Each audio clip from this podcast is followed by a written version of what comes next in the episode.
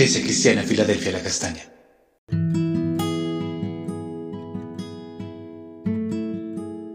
Amada Iglesia, Dios te bendiga poderosamente.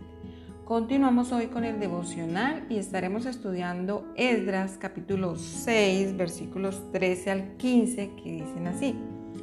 Entonces Tanaí, gobernador del otro lado del río, y Setar Bosnaí y sus compañeros hicieron puntualmente según el rey Darío había ordenado. Y los ancianos de los judíos edificaban y prosperaban conforme a la profecía del profeta Geo y de Zacarías, hijo de Id. Edificaron pues y terminaron por orden del Dios de Israel y por mandato de Ciro, de Darío y de Artajerjes, rey de Persia. Esta casa fue terminada el tercer día del mes de Adar, que era el sexto año del reinado del rey Darío.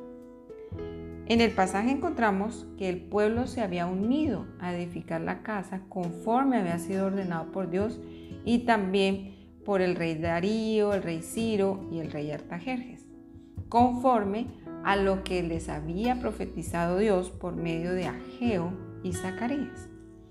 Por esto estaremos hablando hoy de un llamado a edificar la casa de Dios. Lo que sucede en este pasaje es el cumplimiento de lo dicho por el profeta Geo en el capítulo 1. Allí encontramos que en el reinado del rey Darío, Dios habla a Zorobabel, el gobernador de Judá, y a Josué, sumo sacerdote, y les hace un llamado a la edificación del templo. El remanente que había regresado de la cautividad había iniciado la obra de restauración del templo, pero pasados dos años se detuvieron a causa de las amenazas y la oposición que se presentó. Y durante 14 años el pueblo no realizó nada. Es por esto que el Señor, por medio del profeta Geo, realiza un llamado a edificar la casa de Dios y les dice, en Ageo capítulo 1 versículos 5 al 9.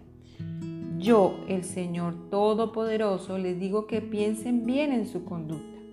Ustedes siembran mucho, pero cosechan poco. Comen, pero no se sienten satisfechos. Beben, pero se quedan con sed. Se abrigan, pero no entran en calor.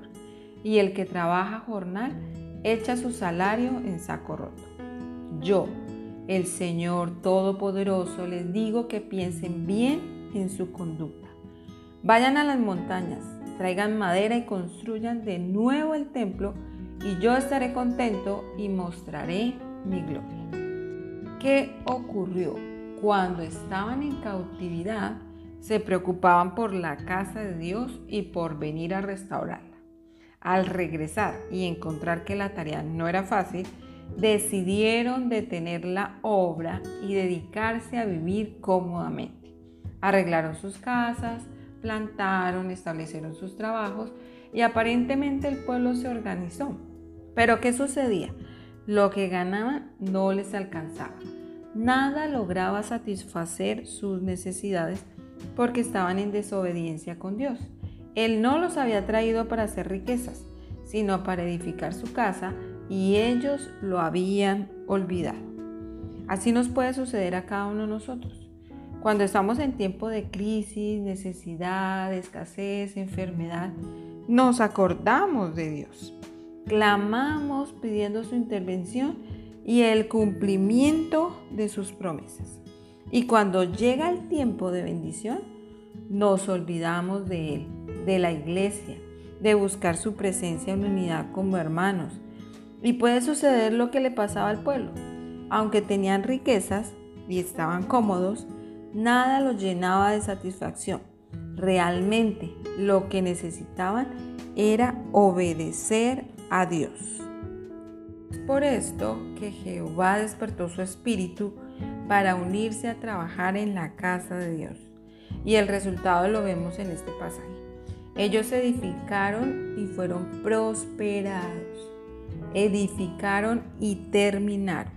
Dos resultados de la obediencia, prosperidad y cumplimiento del llamado. Dios lo había dicho por medio de Ageo. Si obedecían a Dios, estaría con ellos, el dinero se les multiplicaría, las cosechas aumentarían, la lluvia vendría a tiempo sobre la tierra. Dios cuidaría de ellos si obedecían. Cuando decides obedecer al llamado de Dios para edificar su casa, Él se encargará de defender tu causa. Cambiará los tiempos, dará la provisión a tiempo. El dinero que ganes te alcanzará y nunca te faltará porque Él tendrá cuidado de ti. Pero si en tus fuerzas inicias labores y te apartas de Él y olvidas tus caminos, no tendrás bendición. Por esto el Señor nos hace un llamado a edificar la casa de Dios. Recordemos lo que dice Juan 15, 16. No me elegisteis vosotros a mí, sino que yo os elegí a vosotros y os he puesto para que vayáis y llevéis fruto, y vuestro fruto permanezca, para que todo lo que pidiereis al Padre en mi nombre, Él os lo dé. El Señor te ha elegido para que lleves fruto que permanezca a todo aquel que necesita conocer su nombre. Vamos a orar. Padre, en el nombre de Jesús venimos ante tu presencia, Señor y te damos gracias, gracias porque tú nos has llamado, nos has elegido, nos has escogido para servirte, para adorarte, para proclamar tu nombre. Ayúdanos, Señor, a obedecer, a seguirte solo a ti, a mirarte solo a ti, a cumplir la obra a la que tú nos has llamado, a tenerte en primer lugar en nuestras vidas, Señor. Te damos gracias, Padre, en el nombre de Jesús. Amén. Amada iglesia, recuerda, Dios te ha establecido como una puerta abierta para salvación. No dejes de llevar fruto y de cumplir su obra, porque si esto haces, será cosa tremenda la que Dios hará contigo hoy. Bendiciones en Cristo.